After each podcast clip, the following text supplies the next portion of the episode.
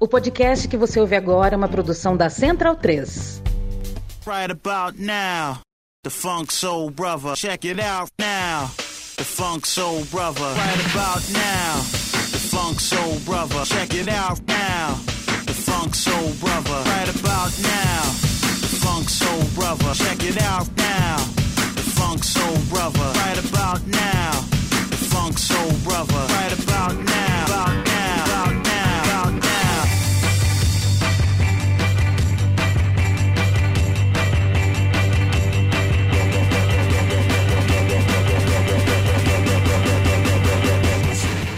Boa noite, leitoras e leitores da Trivela, ouvintes da Central 3. Está começando mais um Trivela na Copa, podcast diário com o Tio Ternura da Trivela, mais eu, Leandro e a mim, e convidados, né? Se revezando mais do que futebol total, cada um aí em uma posição.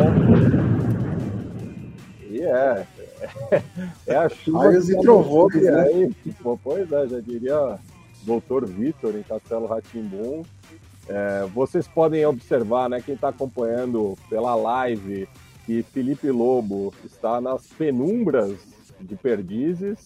É, acabou a luz ali pela zona oeste do outro lado do rio.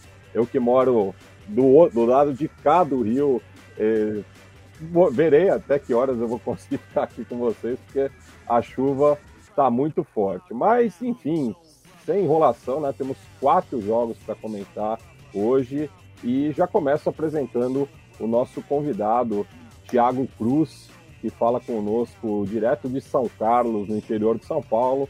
De São Paulo, ele que é o administrador do Rinomaro Podcast, dedicado né, ao futebol nipônico. Tudo bom, Tiago?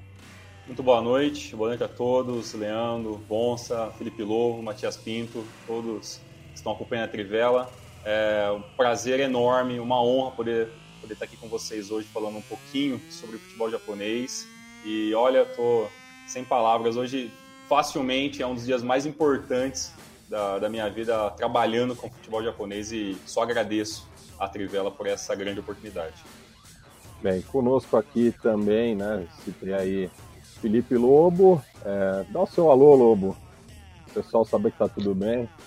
Salve, tô, tô aqui. num- todo mundo, tudo apagado, os bichos estão meio assustados aqui, a cachorra tá meio sem saber o que tá acontecendo, mas tudo certo.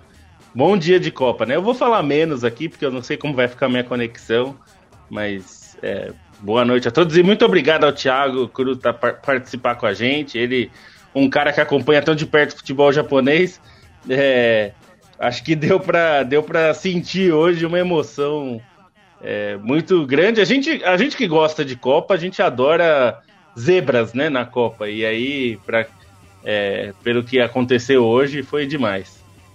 Bem, e também falando conosco do interior de São Paulo, assim como o Thiago, Leandro Stein, direto de Jacareí. Tudo bom, Stein? Tudo bom aqui, sem chuva pelo menos. E, bom, hoje foi um dia para ratificar o meu comentário na quinta passada, né? Que Lobo e Bonsa fizeram elogios à Alemanha. Eu dei uma pontuadinha ali, falei, não é bem assim, tomem cuidado, mas outra hora a gente fala. Hoje a gente vai acabar falando, mas pelo menos os dois ganharam dinheiro em apostas às minhas custas. E fechando aqui o quinteto de hoje, Bruno Bonsante, é, também aqui presente. Pois é, tudo bem, boa noite para todo mundo. É, é, acabamos ganhando, né? O Stein tava tão pessimista com a Alemanha no começo do jogo.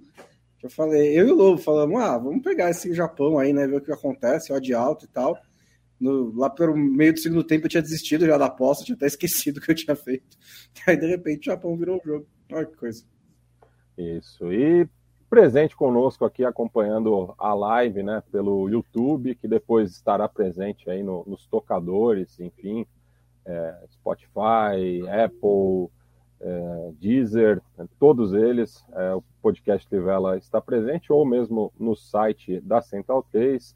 Francisco Mairink, Gabriel Rodrigues, Mozart Neto, Magno Célio, Tid Stoiev, Adriano Tim, Leonardo Braga, é, quem mais aqui? Paulo Henrique Cordeiro, Marcelo Pelica, Gabriel Cunha, Miguel Oliveira, Luan Carvalho, Tan, Tana Koviski, Antônio Júnior, Sofia Deluna, Diego Emanuel, Emerson Pérez, o seu xará Emerson Pinheiro, Kleber Santos, Rodrigo Vasconcelos. Mas vamos começar do começo, né? Falar do primeiro jogo do dia ali para os guerreiros que acordaram às sete da manhã para acompanhar Croácia e Marrocos. Quem começa?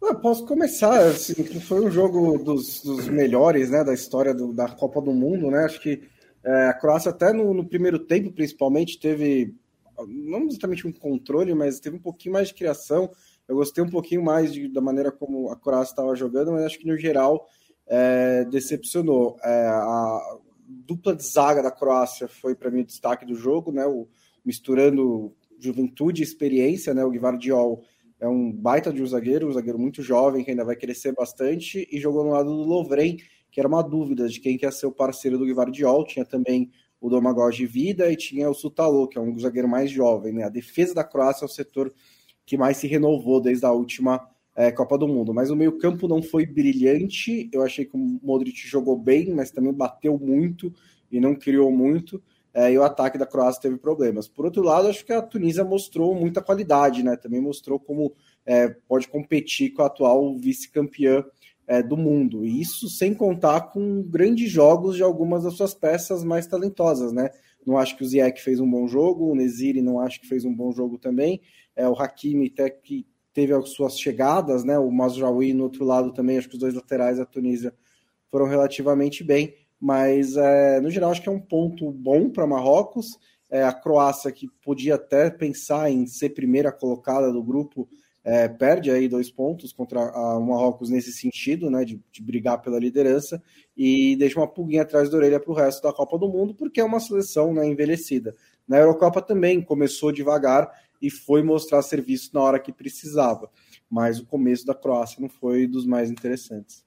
É, e sobre Marrocos, assim, realmente foi um time que ficou devendo, né, em criatividade, que se espera até das peças ofensivas, o que foi a briga para adicionar todos esses jogadores. O que valeu um pouco mais foi o trabalho ali mais intenso no meio-campo, trabalho mais pesado, e aí se destaca o Sofian Rabat, né, que é, até acabei fazendo texto sobre isso, que é um personagem legal, porque o grande personagem é, de Marrocos na Copa de 2018 foi o Nordin Arabat, o irmão dele mais velho, né, nove anos mais velho, fez uma Copa de, muito, de muita combatividade, é um jogador foi muito aplicado na Copa do Mundo, né, e cresceu, assim, era um jogador de times médios na Europa, mas teve uma visibilidade grande na Copa.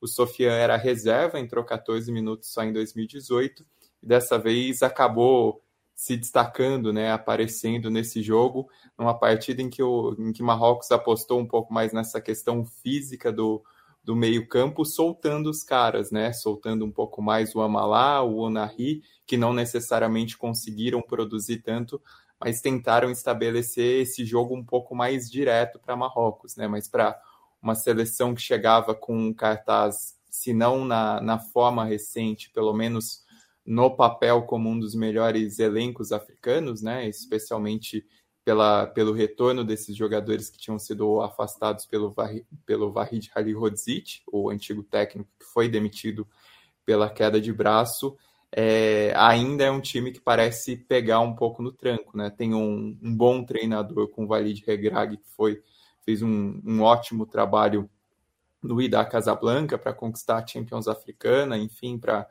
fazer muito sucesso no continente e, parecia um nome até natural nessa linhagem aí para assumir a seleção.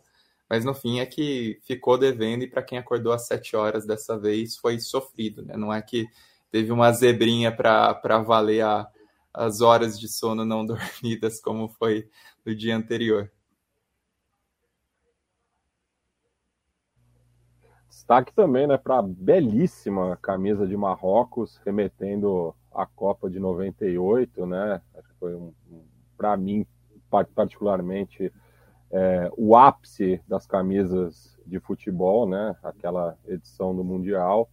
é, e também a, a, grande presença né, da torcida marroquina, o que acho que vai ser uma é, toada aí nos no, no jogos das equipes norte-africanas. Né? Ontem em Tunísia também teve um movimento muito bacana no estádio, né? Pena que ambas as seleções magrebinas é, empataram sem gols em suas estreias. Bem, partindo para o jogo, acho que mais interessante do dia, né, das 10 da manhã, a grande vitória de virada do Japão sobre a Alemanha, né? Eu até é, fiz uma graça no Twitter, né? Falei que os filmes japoneses geralmente são copiados é, pela indústria cinematográfica mundial, mas hoje foi a vez do Japão copiar o roteiro da Arábia Saudita, né, Tiago? É, isso é verdade. Hoje foi aconteceu de tudo, né, é, é, é dentro dessa partida. É, como todos devem imaginar, a, a, preparação do Japão foi muito complicada para essa Copa do Mundo. O grupo muito difícil, desde o sorteio. É, muito né, a, mídia, a mídia japonesa falou sobre o quão difícil seria, né? Existe, foi criado até um, um uma, uma expressão né, que fala que esta que este grupo é uma grande é, é uma grande é o maior grupo né o grupo mais difícil da história para o Japão né e realmente é um grupo muito complicado um jogo que começou muito complicado né o Japão a, ainda com muitas dificuldades defensivas né o primeiro tempo mostrou o quão o Japão ainda falha em alguns momentos cruciais a nossa parte direita da defesa teve alguns problemas ali sérios de marcação principalmente ali com, com Hiroki Sakai, e as, e as modificações do segundo tempo foram cruciais assim para conseguir dar a possibilidade do Japão jogar um pouquinho mais pelo pelo menos para tentar o empate inicialmente, né? E a gente contou pouca sorte, né? A gente estava conversando sobre isso o dia inteiro hoje no, nas redes sociais e, e a sorte fez parte um pouco dessa grande vitória da seleção japonesa, sem dúvida nenhuma. O Japão se beneficiou de uma bola na trave, né? E algumas é, e algumas tentativas que o goleiro Sweet Gonda conseguiu defender, o que poderia dar números muito complicados no final ainda do primeiro tempo. E na segunda etapa, o Japão conseguindo fazendo algumas modificações e trabalhando um pouco melhor a posse de bola, a pouca posse de bola que teve, né? A seleção da Alemanha muito superior em todos os quesitos no, na partida e o Japão conseguiu ter um plano, né, contra talvez uma das poucas deficiências que eu, que eu via nessa sessão é, alemã, que é a, a transição de ataque para defesa, né? E nessa bola rápido que praticamente é, os gols é, tiveram a oportunidade de sair, principalmente né, o segundo gol do Asano já na parte final do jogo. É, sobre o Japão, no, como o Thiago bem falou, no primeiro tempo o time não conseguiu se encaixar, né? Não, não foi exatamente o Japão que se esperava, até pensando que o, assim, ao longo das eliminatórias, o Japão foi um time que cresceu, né? Que conseguiu Sim. encontrar um, um, estilo de jogo e que conseguiu até descobrir peças, jogadores que acabaram assumindo o protagonismo, mas não teve essa conexão, né? A Alemanha, principalmente depois de um início um pouco mais nervoso, do gol anulado, Alemanha conseguiu tomar o controle e não é que o Japão conseguia ter essa conexão, né? Tentava principalmente com o o Juniaito ali pelo lado direito, mas não fluía muito essa, essa transição, né, esse contra-ataque. A Alemanha teve controle, o Japão precisou se desdobrar ali no, no campo defensivo, é, mas a Alemanha, e aí acho que entram alguns pontos também já para falar da Alemanha de problemas, né? Um ponto que era que é uma questão de ciclo, e aí não é só do Hansi Flick, é algo que, que já, já vinha desde o Love, é, às vezes a dificuldade da Alemanha para transformar esse controle muito grande de jogo em ocasiões claras, né? E foi um pouco o que rolou nesse primeiro tempo. A Alemanha teve muito volume, é, finalizou bastante, principalmente de fora da área, mas tinha um pouco de dificuldade ali para conseguir converter, mesmo para conseguir perceber as melhores opções, né? É, teve um lance ali que o Gundogan tentou chutar e tinha o Raum livre na esquerda, aliás, dentro disso que o Thiago também falou, o Raum apareceu muito pela esquerda, né? E aí acho que a entrada do Musiala ajudou, porque o Musiala puxava para o centro e o lateral ganhava muito espaço para aparecer ali, inclusive dentro da área. É, Musiala demorou um pouco para entrar no jogo, mas quando entrou, acabou sendo um dos melhores do time.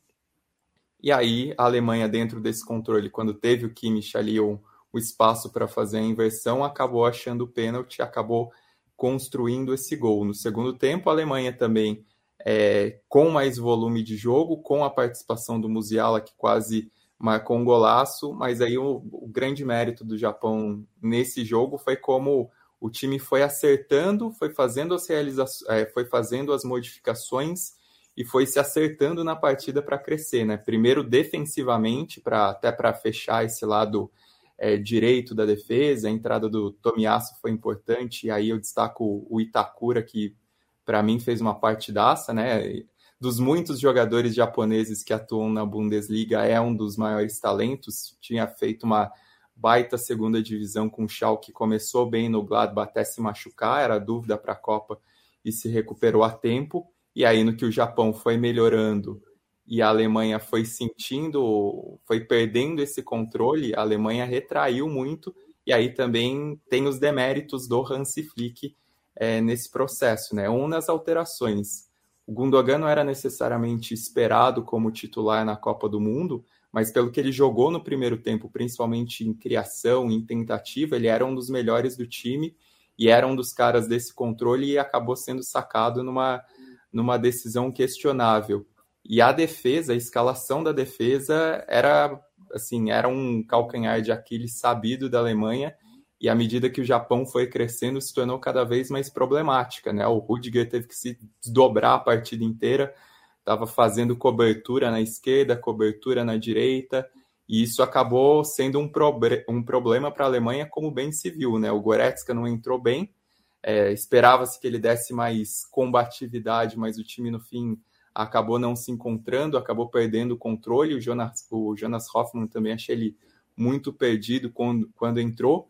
A Alemanha, depois dessas alterações, ainda teve é, aquela sequência de tentativas, né, a sequência que o Gonda acabou é, fazendo as quatro defesas consecutivas, mas nisso o Japão cresceu e aí também tem o, os méritos de quem entrou, né, o Mitoma, sim, era um cara para ser titular no, no, no, lugar do Cubo, o Cubo claramente não foi bem e o, e o Mitoma quando entrou ali na ala esquerda, né, para fazer um, uma função diferente da que ele está acostumado, foi um cara que bagunçou tudo, aproveitou, abriu o, o na lateral direita, que era outro problema da Alemanha também nessa escalação.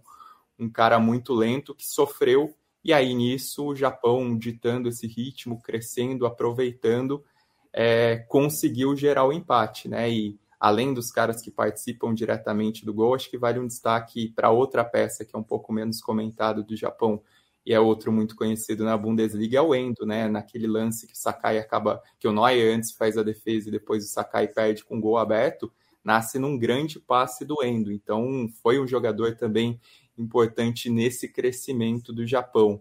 E aí, depois que a Alemanha toma o gol, aí ela, ela perde, né? E aí, mais um problema da Alemanha ao longo do ciclo, que é um, um time que não tem o controle dessa temperatura do jogo, né? A Alemanha, muitas vezes, quando tem um baque, não sabe necessariamente como se comportar. O próprio Hans Flick, acho que teve um problema nisso quando tirou o Musiala, né? Assim, era o cara do, do drible diferente, é o cara para tentar achar espaço e saiu dando sinais de, de irritação. Acho que não, não deveria ter saído, estava certo. E aí o gol do Japão, o segundo gol da virada, sai num lance em que quase todo mundo errou na Alemanha, né? O Itakura dá um lançamento longo, o Zulli está dormindo no ponto, dando condição, o Schlotterbeck, que faz uma temporada horrível no Borussia Dortmund, não transmite confiança e acaba não, não fazendo essa marcação certa sobre o Assano. O Assano marca o gol, é o herói do jogo, foi outro que entrou muito bem, principalmente para explorar essas costas da defesa da Alemanha, né? Que é um, o problema antigo das costas da defesa, da compactação entre o meio-campo e a defesa. A Alemanha sofreu nisso e depois a Alemanha poderia ter achado gol no chuveirinho, poderia ter achado gol numa bola perdida ali, mas sentiu muito essa virada, né? Sentiu em comportamento, é, até a entrada do Fulkrug, achei que deu um recurso diferente para a Alemanha, né? Não, não é ninguém espetacular mas tem estatura, tem essa capacidade para dar uma casquinha, para ajeitar de cabeça, era alguém para estar tá na área ali na, naquele momento de desespero, mas não resolveu. E é uma Alemanha que vai pressionada para a sequência, vai com uma série de lições que já deveria ter tomado, já deveria ter solucionado e não solucionou. E além da questão que foi também um ponto muito grande de discussão do ciclo de comportamento contra adversários de mais peso, né, principalmente na, nas participações ruins da Alemanha na, na, Liga das Nações nessas três edições, pega ainda a Espanha, que marca o ponto mais baixo dos últimos quatro anos, que marca é, a queda do, do Love, né, ainda que ele tenha ficado para a Eurocopa, e aí é, é, ver como é que vai ser esse comportamento da Alemanha, né? Vai ser um jogo com outra cara, é, até pela posse de bola da Espanha, mas é um jogo que vai exigir uma concentração ainda maior de uma defesa que se mostrou problemática e um time que vai precisar sentir melhor essa temperatura, né? Mas vai ser um jogo também que talvez a Alemanha tenha mais espaço para acelerar, é, para é, conseguir encontrar essas brechas no ataque o que não foi muito o caso contra o Japão, né? Teve brecha no primeiro tempo que não aproveitou, no segundo tempo teve bola na trave e as chances também que não aproveitou. Vai ter que ser um time mais eficiente nessas finalizações. É, eu achei interessante estar falando do negócio da temperatura do jogo, né? Porque é uma seleção alemã né, que se renovou, foi se renovando pouco a pouco ao longo dos, dos últimos anos, até em certo momento mais, principalmente depois do desastre da Copa de 2018. É, e os dois principais jogadores, dois jogadores mais experientes de campo da Alemanha, né, o Gundogan e o Miller, eles saem logo antes do gol, né? Quer dizer que é por isso que tomou o gol, mas na hora que o jogo estava saindo do controle, é, a Alemanha não tinha tanta experiência dentro de campo. Alguém, né, um, um desses líderes que, que deveriam né, estear a seleção alemã. É, entrou, até entrou o Götze um pouco depois, mas também não é um cara que chama, né, que busca, que tem essa, essa, esse, essa, esse perfil de, de liderança. É, por outro lado, é, o Japão usou muito bem o seu banco de reservas, né? Acho que a, a diferença entre o primeiro e o segundo tempo foi gritante, é, e os jogadores que entraram do Japão, mesmo os que não participaram tanto assim, também participaram, como o Minamino, que dá o chute cruzamento para o primeiro gol, é, outros, mesmo é, os, os, os, dois gols saem de reservas, né? O Mitomo, como o Stein falou, também coloca fogo no jogo. É, são, é, acho que foi um jogo interessante para mostrar também a profundidade do elenco do Japão, é, ter mais opções para jogar, é, para montar o time, principalmente do meio para frente. E eu acho que, embora tenha sido uma zebra, é, não, nem se compara com a da Arábia Saudita, né? Porque a Arábia Saudita você tem ali jogadores que são, a gente até brincou, né? Que é praticamente o Al Hilal. É, os jogadores do Japão, a maioria jogam em ligas grandes, né? Do, da, da, da Europa. É, não, não, não, nem todos em na própria Bundesliga. Exato, oito deles jogam na própria Bundesliga. É, nem todos em clubes grandes, embora tenha ali jogadores do Freiburg, que agora é vice-líder da, da Alemanha, é, mas estão é, jogadores de, de da, tem três na França, tem dois na Inglaterra, tem oito na Alemanha, tem jogadores que atuam em, em clubes na, na, na, do, primeiro patamar do futebol europeu, se você for pegar, né, ampliar assim. Então, assim, são jogadores muito qualificados. E o Japão já fez coisas na Copa do Mundo antes, né? Também não é a primeira vez desde 94 que ganha um... Oi? Por pouco, por pouco não eliminou a Bélgica na última edição. É, exatamente. Então, assim, é, foi uma surpresa, claro, é a Alemanha por pior que, que, que ser, por, por, mais não confiável que esteja, ainda é um time que é praticamente o Bayern de Munique e inimigos, né? Jogando contra o Japão, é um time qualificado. Mas o Japão conseguiu, é, com as suas peças de qualidade também, fazer essa surpresa. E a Alemanha que no Mundial passado sofreu né, com duas seleções não europeias, né, perdendo para México e Coreia do Sul. É verdade. É... Eu só, só queria falar uma coisa. É, vou fazer o papel de chato, já aproveitando que eu tô com essa cara de fantasma hoje. Inclusive, é... o Cesarotti está perguntando se você está falando direto do vestiário da Costa Rica. É, poderia ser. É, é, não, vou fazer o papel de chato de re, é, reforçar o que a gente já falou em outras vezes, mas dessa vez sobre a questão do Japão.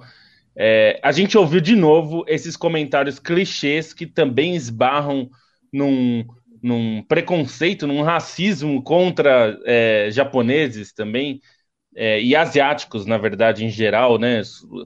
É, que é essa coisa de não, porque os japoneses são muito disciplinados e tal, eles não são muito é, criativos, são, né? Essa, essa, que é uma bobagem, né? Assim, isso daí aí, sempre citam que o Zico falou isso, mas o Zico falou isso em 92 92, gente, faz 30 anos. Sim, a gente tem que parar com esses clichês que as pessoas repetem há 30 anos de ah, o Japão é disciplinado, não é muito criativo, eles não improvisam. É, isso daí, no 92, era verdade. Nós estamos em 2022. É, tem jogadores, como o Bonsa falou, como Stein, Thiago, pô, são jogadores que jogam em grandes ligas, em times importantes.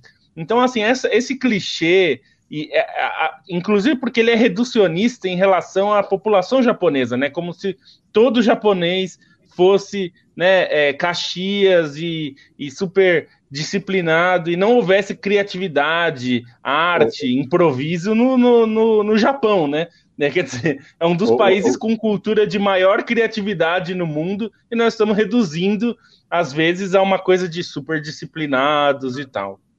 O Felipe Lobo é, é, é, chamado isso, né, na academia, o mito da, na, da minoria modelo, né?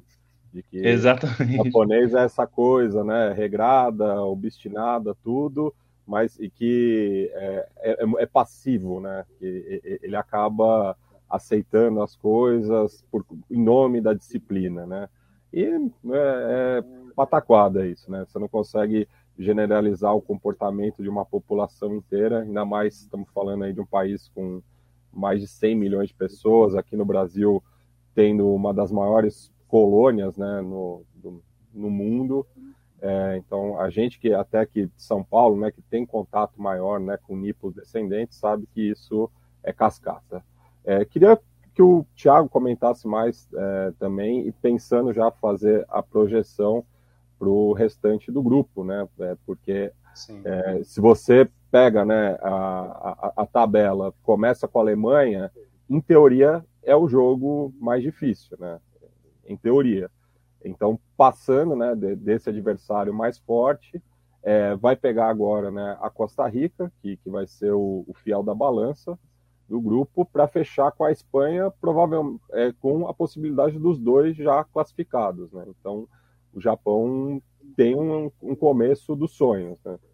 Exatamente. É, esse começo, até em, em vários programas japoneses sobre futebol, é, todos imaginavam no máximo, né, na melhor das situações, um empate. Né? Então a, a vitória ela vem assim como algo é, que nem talvez assim o torcedor japonês mais, né, mais animado teria toda certeza. Então essa vitória muda bastante agora a posição do Japão para enfrentar Costa Rica na próxima fase. E, e para complementar, o Leandro disse perfeitamente, esboçou completamente. O Bonsa também citou é, 94, que é, um, que é um marco histórico também dentro, dentro do futebol japonês, né? Que é, que tudo que acontece hoje na, na, no, dentro da seleção japonesa, muito se remete àquela Copa de 94, né, que o Japão não, não conseguiu ir, né, que até é uma, uma história muito bacana, que é, que é conhecido como Agonia de Doha, né? Que era quando o Japão tinha chance para ir para a Copa 94, empata com o Iraque, jogando no Catar e não consegue é, e, e conseguir para a Copa do Mundo. E nessa seleção estava jogando, né? O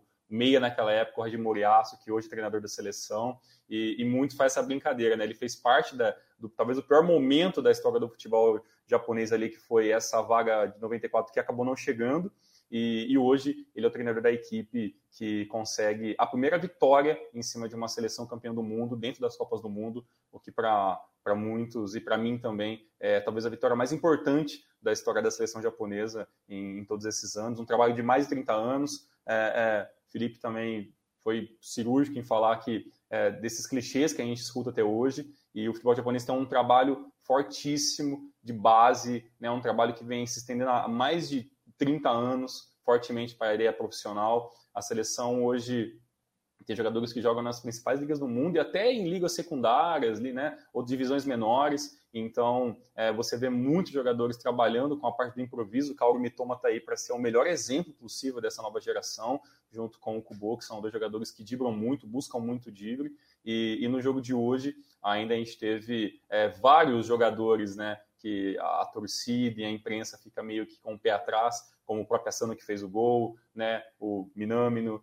né, que depois uma passagem interessante pelo Liverpool depois perder espaço, agora no pro Mônaco, é um jogador muito contestado na seleção é, e consegue fazer um dos, uma, um dos lances que viram, é, que viram gol, e principalmente o próprio Muriaço, que já é o, o, segundo treinador com mais jogos na história da seleção japonesa, e o Moriaço vem apanhando bastante da, da mídia em geral, principalmente pela, pelas ideias, por não ter levado muitos atacantes e ter enchido a seleção de meio-campistas nessa última convocação.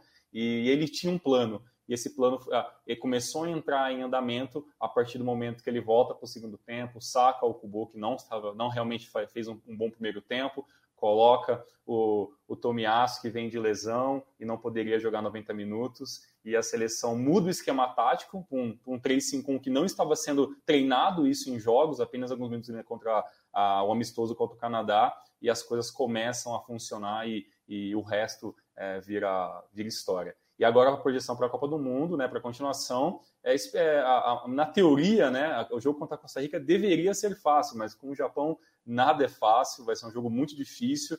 O jogo hoje da Costa Rica foi um jogo difícil de assistir, né? A Costa Rica simplesmente não conseguiu jogar, né, contra a seleção da Espanha.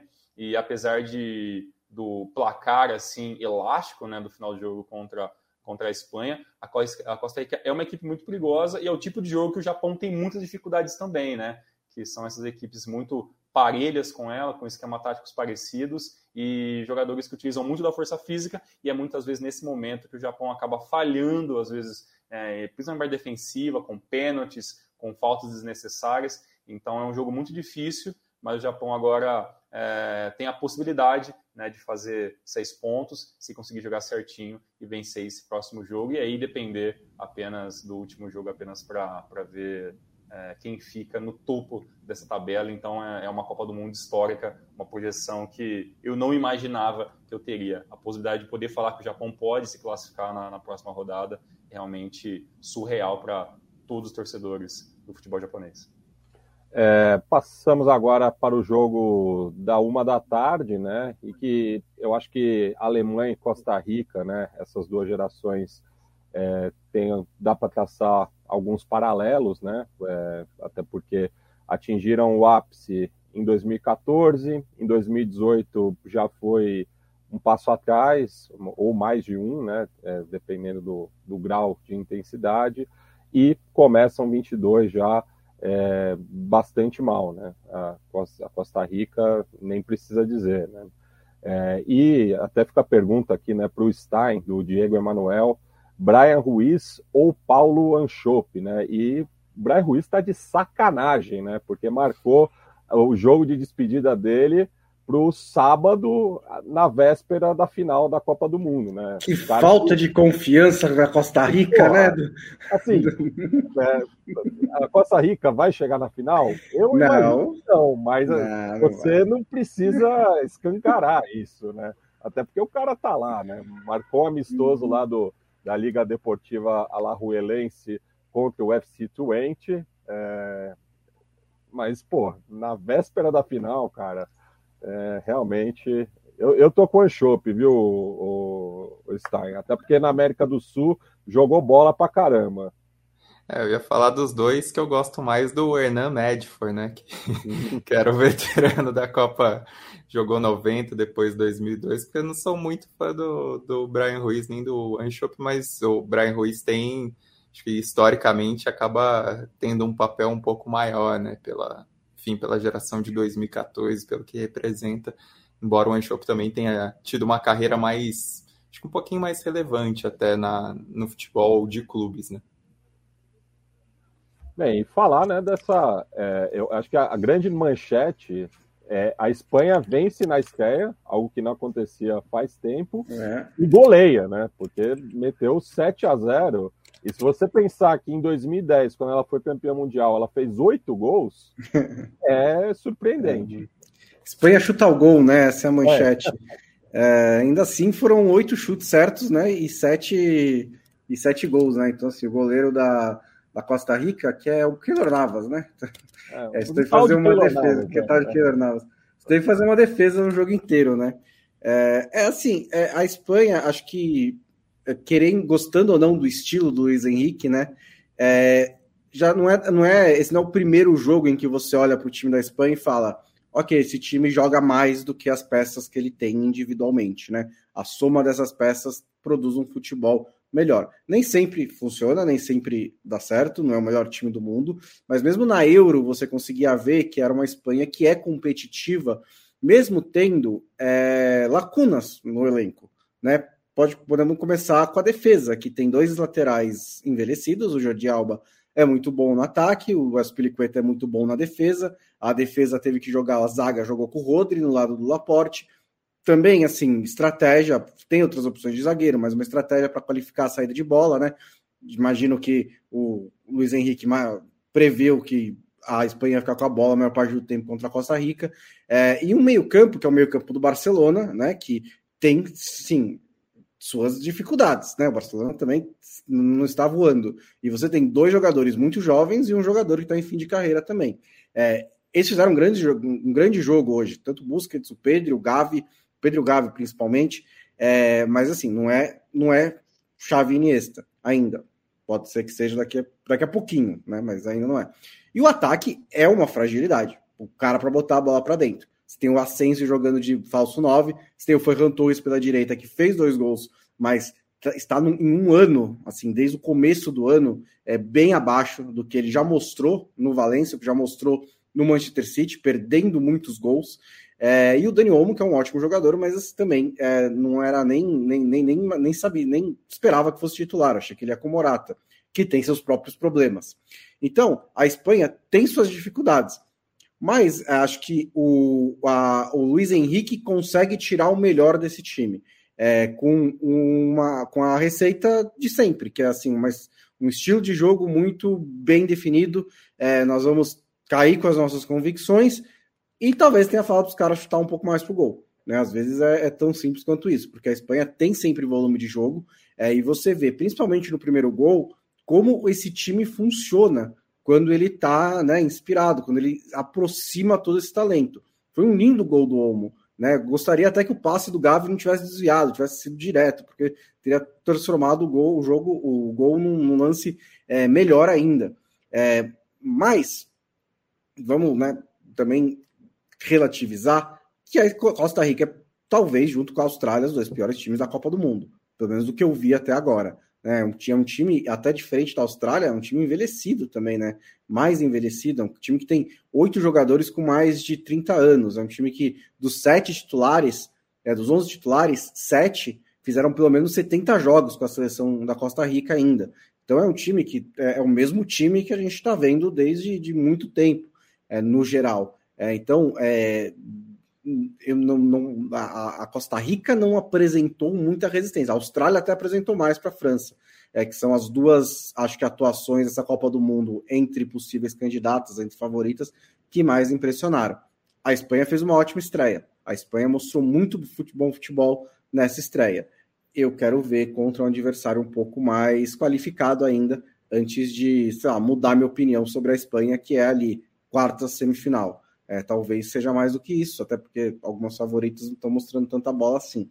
Mas por enquanto eu ainda mantenho. É, eu acho que no caso da Espanha tem um, um, peso muito grande, né? Por tudo que circunda a Espanha, pela, pelos embates que o Luiz Henrique tanto gosta. Assim, porque no geral a questão da Espanha é, né? O ciclo da Espanha foi um ciclo positivo querendo ou não, foi um ciclo no geral positivo, embora seja um time que não tenha necessariamente é, aquele cara nota 9, nota 10, né? Esse time da Espanha é um time nota 8, nota 7, muitos nota 8, muitos nota 7, mas talvez os caras que assumam mesmo como craque são os que estão nesse processo de ascensão, né? Então, existe todo esse questionamento sobre a Espanha, não é cotada é, assim, no, numa primeira prateleira, é, principalmente por essa falta né, de, de protagonistas tão fortes, mas é um time que tem essa capacidade de, de trocar peças, tem um, um estilo de jogo, uma identidade de jogo que ninguém pode negar que, que existe, e tem esse treinador que, que tem esse peito, né? Assim, o Luiz Henrique tem personalidade e também tem, tem qualidade para fazer esse trabalho, é o que se expressa, assim, é, até as escolhas dele pesam muito nesse processo, né? A maneira como ele descarta jogadores que poderiam muito bem estar na convocação, a maneira como ele banca titulares que talvez não fossem a primeira opção, olhando mesmo entre os convocados, a maneira como ele faz as escolhas dele, né? Até para reforçar o próprio estilo, assim, ter uma dupla como Rodri Laporte, por exemplo, é um, um reforço, né? Desse é, dessa Espanha dominante que consegue construir desde trás e é uma assim, é um um sinal da Espanha, né? Agora a questão é como vai ser a sequência da competição e como a Espanha vai se comportar contra a Alemanha, querendo ou não, é um desafio maior para a Espanha, né? Não, não dá para colocar um, muito como um teste assim esse jogo contra a Costa Rica, porque a Costa Rica, além de já ser esperado como uma das piores seleções, ainda ficou pior do que a encomenda, né? A passividade do time me impressionou, a facilidade como a Espanha conseguia finalizar e finalizar dentro da área, a eficiência da Espanha nesse quesito, achei que foi muito impressionante. É, é ver como é que vai ser essa questão de confiança na sequência contra a Alemanha, né? E só fazer a justiça para o Brian Ruiz, que eu acho que eu peguei pesado. Um, uma versão do Brian Ruiz era muito legal, a versão do Brian Ruiz do, do Twente, quando foi campeão holandês naquela época que teve a sequência de títulos azeitoente, aquela versão do Brian Ruiz acho que era a que eu mais simpatizei. É, eu ia sobre, sobre a Espanha, eu acho que vale ressaltar, como vocês falaram, o Luiz Henrique é um dos melhores técnicos entre os técnicos de seleções. A gente já falou isso algumas vezes, mas acho que é importante ressaltar porque, como a gente sempre fala, exceção feita ao Tite, é, que é o melhor técnico brasileiro, é, raramente a gente vê o melhor técnico de um país dirigindo esse país, né? A seleção desse país. É, eu não sei se o, o, o, Luiz Henrique é o melhor, mas ele está entre os não melhores. É, né? É. Não, tem o Guardiola, claro, que é, né? É. Mas assim, o, o, meu ponto é assim: ele está entre os dois ou três é, espanhóis. É, difícil que alguém não coloque ele entre os três melhores técnicos espanhóis, né? E acho que isso só, só é válido, talvez, é, para o Hansi Flick, entre os outros técnicos, né? Tirando o Brasil, como a gente falou, que é uma cultura diferente, é, nos técnicos da Europa e é, principalmente do, dos europeus, é, é muito difícil. Mesmo o americano, por exemplo, normalmente acaba sendo um técnico local, enfim, e, e Luiz Henrique é um técnico de muita experiência e ele quis, né? Como, como acontece para esse nível de técnico, ele tem que querer e ele quer muito. É, ele é muito teimoso, é, é, ele cria uma relação muito conflituosa com a imprensa, é, mas ele tem ideias muito boas e a gente tem que lembrar que o Barcelona do ataque MSN era do Luiz Henrique, a versão que ganhou a Champions League com o Neymar e o Messi dividindo a artilharia, o Neymar fazendo gols em todos os jogos das quartas de final em diante, era com o Luiz Henrique porque ele conseguiu, naquele time, montar, é, aproveitar aquela herança é, guardiolista, digamos, né, esse estilo, mas inserir ali uma objetividade muito grande, né? E esse é uma é uma característica interessante que eu acho que ele não tinha conseguido, acho que ainda não conseguiu na Espanha, mas que é importante que ele tente colocar em prática, né? E tente fazer valer é, não, a gente vai ver contra a Alemanha talvez um teste mais difícil, é, porque a Alemanha vai estar desesperada, né? Não pode perder o jogo de jeito nenhum. Então, mas acho legal lembrar que o Luiz Henrique, por mais mala que ele seja, ele é um mala. É, inclusive chamou os costarriquenhos de sul-americanos, né? Que mostrou um pouco de burrice, na verdade, da parte dele. É, mas assim, ele é muito bom técnico, né? Então é, eu acho que dá para esperar grandes coisas da Espanha. O problema é que é um time muito jovem, como todo time muito jovem pode oscilar e na Copa qualquer mínima oscilação num jogo de mata-mata você tá fora, né? Bem, passando aqui mais uma rodada é, de comentários do, dos nossos ouvintes, pessoal que está acompanhando ao vivo.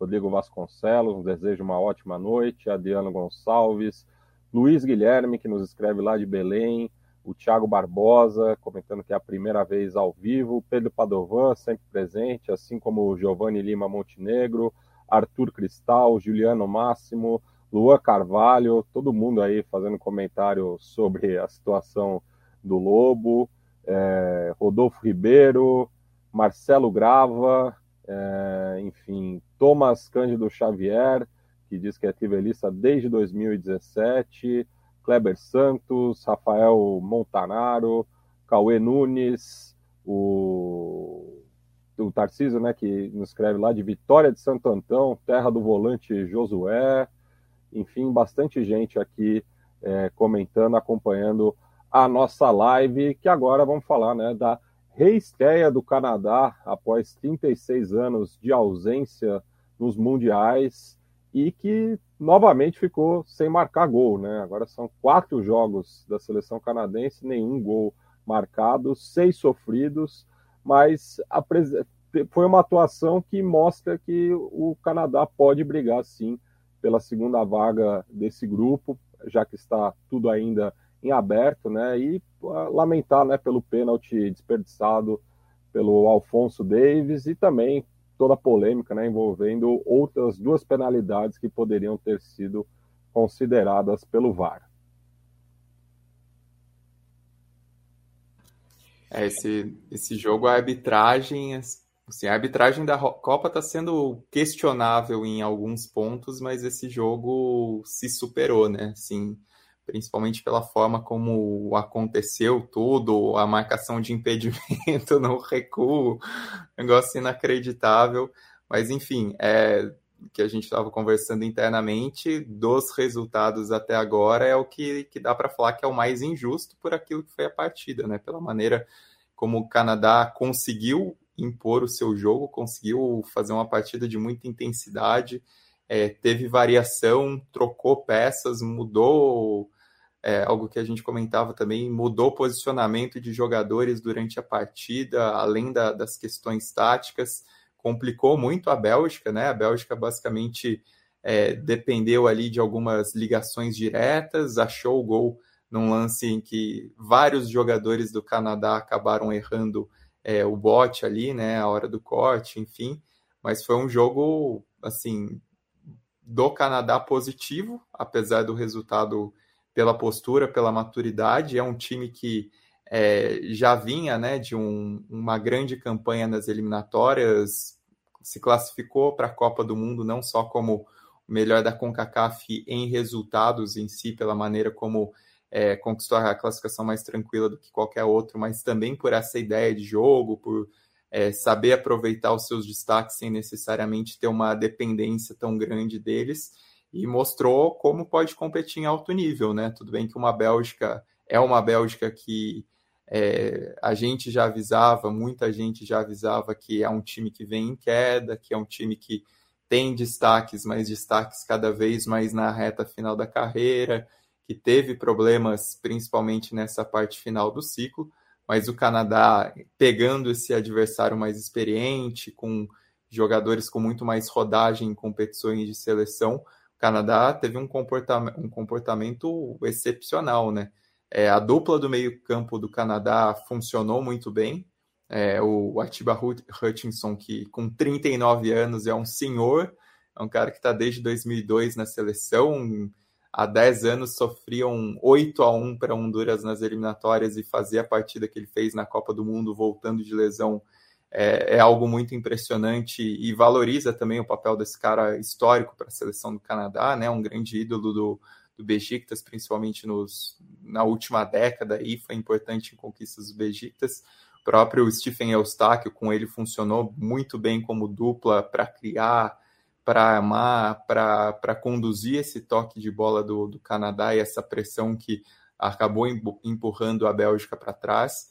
Gostei muito do, do Laria pelo lado direito, né? Foi muito ativo ali. O Canadá, principalmente no primeiro tempo, dependeu muito da, dessa fluidez pelo é, lado direito, com o Buchanan também funcionando ali. É um jogador que acabou errando algumas jogadas chaves, mas algo que a gente já tinha comentado aqui no podcast mesmo. É um cara que dá um calor, que tem esse recurso de drible, de, de tentar uma uma jogada mais individual, mais arisca, e na própria defesa, né? O Kamal Miller não é um nome conhecido, é um cara da MLS que joga no Montreal, é, mas fez uma partidaça assim de, de concentração, de travar os, alguns ataques da Bélgica, que também facilitou, né? A Bélgica, no geral, os jogadores fizeram uma partida ruim, mas também foi um, um dos melhores em campo, até recebeu um prêmio ali, uma eleição da, da Federação Canadense, né? No geral, uma atuação é, positiva do Canadá, não necessariamente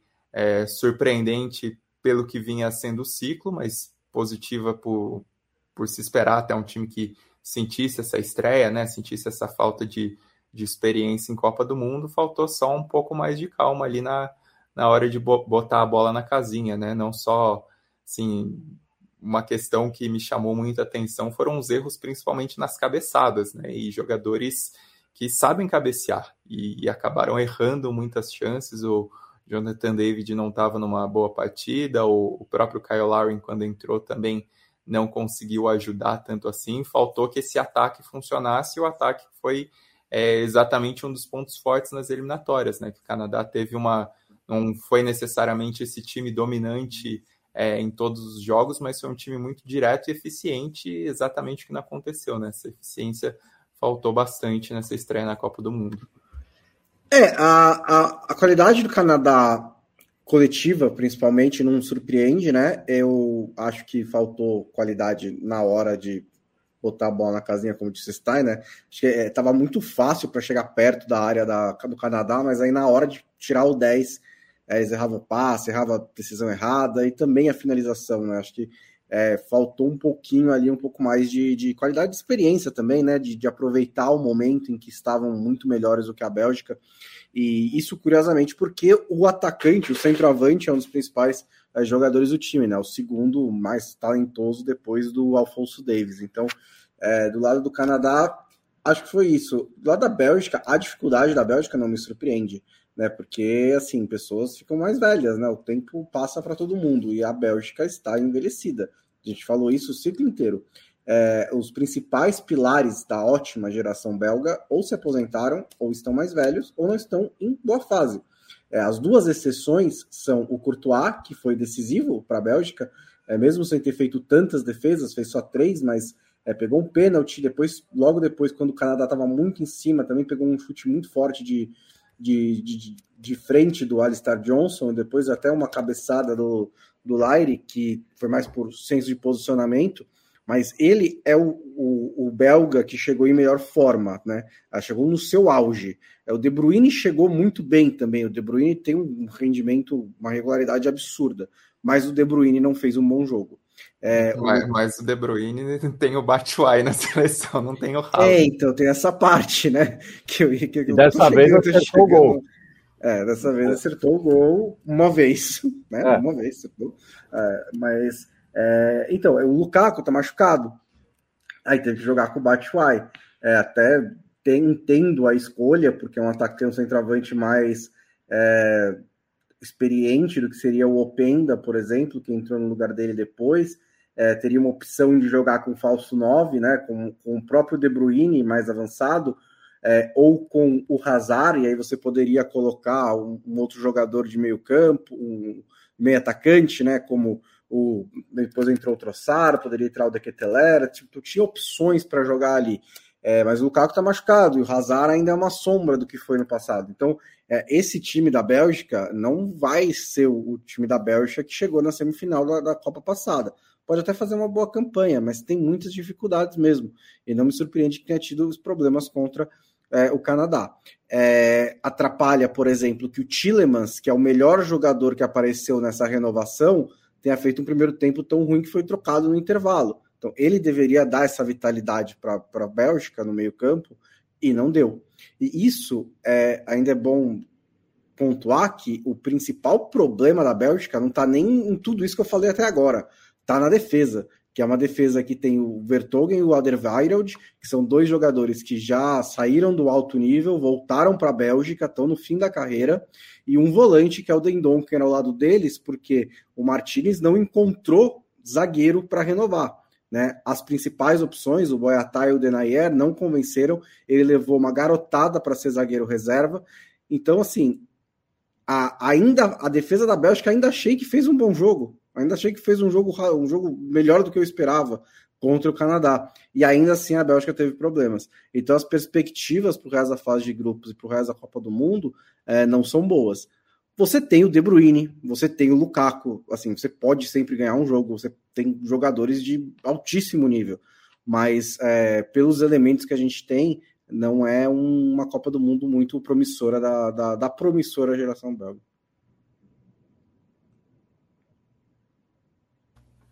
Bem, é isso. É, encerramos mais um dia de Copa do Mundo com a cobertura aqui da Trivela, né? Lembrando sempre que passe lá no, no site, né? O guia tá lá e, e é assim material de primeiríssima qualidade. É, hoje mesmo eu fui dar uma entrevista, falar sobre a Argentina. Eu olhei o guia escrito pelo, pelo Stein da Albi Celeste ali para é, colocar algumas ideias no lugar. Então, é material de apoio aí durante a Copa do Mundo e deixo espaço aí para o Thiago Cruz vender o peixe cru dele, falar aí é, do podcast. Eu agradeço mais uma vez a, o convite, a, a, oportunidade de estar aqui com, com, vocês. Convido a todos a acompanhar nosso trabalho no Rino Podcast. A gente está disponível aí em todas as plataformas de áudio e também no YouTube, onde a gente faz ali uma versãozinha do podcast ali para a galera dessa plataforma também.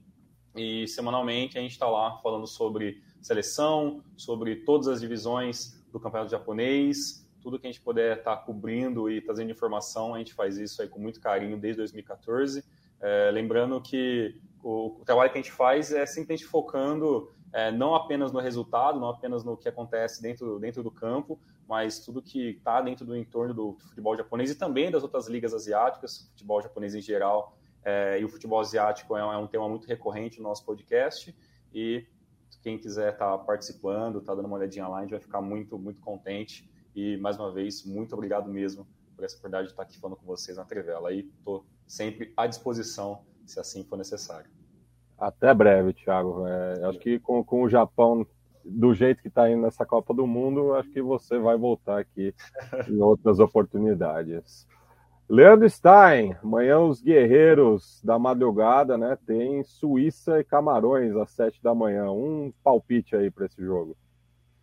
Ah, palpite na Suíça que é o palpite fácil, né? Mas até como botaram no chat agora, não lembro porque foi no comecinho, é, é observar também a, questão, a própria questão física, né? Porque são os jogos da uma da tarde no Catar com calor intenso, então são jogos que tendem a ter esse, esse desgaste físico. Hoje é, ficou, mostrou um pouquinho assim né, dessa noção, né? Não, não foi é, a melhor partida, na verdade foi a pior partida da Copa, mas a Arábia Saudita teve outro comportamento, né? Se a Argentina sentiu essa parte física, a Arábia Saudita ainda conseguiu suportar bem.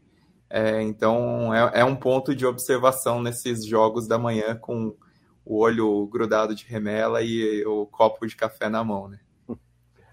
Bem, e o Heitor Gomes pediu para a gente mandar um abraço para Gato Nero Padoca, em Tubarão, Santa Catarina. Diz que finalizaram o expediente ouvindo Trivela no alto-falante da loja. Ficar um abraço aí para todos os clientes também, não só a brigada. Felipe Lobo, parece que o Diego Alonso vai com o seu xará Diego Godin amanhã de titular. O que pensar desse Uruguai contra a Coreia do Sul, esse embate aí com Godin e Son? É, eu não ficaria muito animado, não, viu, Matias? É, eu não iria com Godin, sinceramente. Não nesse momento. Eu não sei qual, qual, é, qual é a situação exatamente de todos os zagueiros. É, eu imagino que o Ronald Araújo, por exemplo, não vai ter condição é, física. É, se ele tiver condição física de entrar em campo, certamente não é por muitos minutos. É, mas eu é, não escalaria o Godin nessa, nesse jogo, não. É, acho que o, o, o, Uruguai estaria melhor servido, mesmo com o Coates, que é tecnicamente muito pior, né? Assim que o, que o Godin. É, mas ele ainda ele é um jogador que está no alto nível e acho que tem fisicamente mais condições de, de disputar com o som, né? É, essa Coreia do Sul é difícil de, de saber como vai vir, né? é, mas eu não arriscaria muito, não, é, deixando um jogador como Godin, que a gente viu no futebol brasileiro, né, como sofreu com atacantes um pouco mais rápidos, né, é, já, já acontecia isso no Atlético de Madrid, né, nos seus últimos momentos por lá, mas eu, é, enfim, não, eu acho que é o Diego Alonso se, se, arrisca um pouco aí com, com isso. Tem que ver como ele vai estar protegido, né? Acho que a grande questão para o Godin é como o time vai protegê-lo, né? Se os laterais vão conseguir fazer é, um sistema mais defensivo, né? A gente viu durante o ciclo Ronald Araújo jogando de lateral às vezes, né? Então pode ser que ele, ele pense num, num esquema tático com meio campo bem fechado, com as laterais bem defensivas, que aí talvez o Godin fique mais protegido, né? Porque se for no embate mesmo, é, pode ser um problema. É, imagino que ele esteja pensando nisso, né? Ele é bem pago para isso, mas eu, assim, como em Copas do Mundo, né, Matias? Eu não sei se você já viu essa, mas eu imagino que você vai concordar. A minha, a minha torcida é sempre assim. Eu, eu sempre torço pelo Brasil, mas eu sempre torço, primeiro, quando não é o Brasil, pelos sul-americanos, e quando não são sul-americanos, contra os europeus. Se são asiáticos, africanos e tal, eu torço sempre. Então, é... nesse jogo eu nem tenho particularmente nada contra a Coreia do Sul, muito pelo contrário, eu acho um time simpático por causa do som, mas os sul-americanos estão no alto da minha lista. Então eu sempre torço para que os sul-americanos façam o melhor possível. Espero que o Uruguai consiga. É, que eu até torço para que a Coreia do Sul elimine Portugal, né? É. Se, for, se, se for para eliminar alguém, que elimine Portugal e aí classifique em Coreia e, e Uruguai. Mas acho que é, vai ser um dia interessante de ver, né? Justamente porque o grupo do Brasil e o grupo é, de Portugal, Uruguai, Coreia e Gana pode ser bem legal também, pode ser divertido. e daí sai o, o, adversário do Brasil nas oitavas de final. E aproveitando aqui, Bonsa, pergunta hum. derradeira do ouvinte Ailton Santos verdade, ele faz um comentário, né, que Camarões marcará o primeiro gol africano na, na Copa. E eu pergunto se você acha que é, Gana tem mais possibilidades, né, que enfrenta amanhã Portugal, justamente. É, Gana não fez um super ciclo, né? Não foi um, um, ciclo que passou muita confiança, mesmo tendo chegado à Copa do Mundo, mesmo tendo jogadores de qualidade, né? Você tem o, o Thomas Partey, que faz uma ótima temporada pelo Arsenal, o Kudus, que é um garoto de qualidade, tem os irmãos AEU, que estão lá na seleção de Gana desde 1956, e é, tem um time que é. A gente vai ouvir, a gente é, vai ouvir que eles são filhos do AB de Pelé amanhã. É, eu acho que vamos, né? Eu acho que vai rolar, né? É, mas assim, não foi um grande ciclo. E tem o Inak Williams, né? Que é uma novidade nesse time de Gana, que é um atacante do mais alto nível. É, então, eu acho que pode sair o primeiro gol africano, mas principalmente porque Portugal não passa confiança nenhuma, né? Assim, Portugal é um desperdício de talento gigantesco né, nesses últimos anos com o Fernando Santos. Até encaixa um jogo bom ou outro, mas é, no geral não tem um desempenho tão alto assim, apesar de ter muitos bons jogadores. Além do Cristiano Ronaldo, né? O Bernardo Silva, o Rubem Neves, o Rafael Leão, é isso só dos que devem jogar, né? O Bruno Fernandes, ainda você olha para o banco de Portugal e é um absurdo. É, então, pode ser, mas pela, pela fragilidade é, de Portugal, e tem o Brasil contra a Sérvia, né? Que também acho que é um jogo que a gente vai acabar comentando amanhã. O Vinícius Júnior provavelmente titular, que até me surpreende um pouquinho, viu? Porque é, você está tirando força do meio-campo que, e, e, a Sérvia é bem física, né? Então você vai ter você tendo Paquetá e Casemiro no meio-campo, não sei se segura o físico da Sérvia. Por outro lado, a Sérvia tem problemas nas alas, então você colocar o Vinícius Júnior para correr né, em cima dos caras, da, principalmente do, do Zivkovic, né? Pode ser uma boa arma ofensiva. Vamos ver como é que rola essa compensação amanhã às 16 horas da tarde. É isso, então nos reencontramos amanhã, é, 7 horas da noite, né? Um pouquinho depois aí do apito final de Brasil e Sérvia, para comentar aí o quinto dia de Copa do Mundo no Catar. Até lá!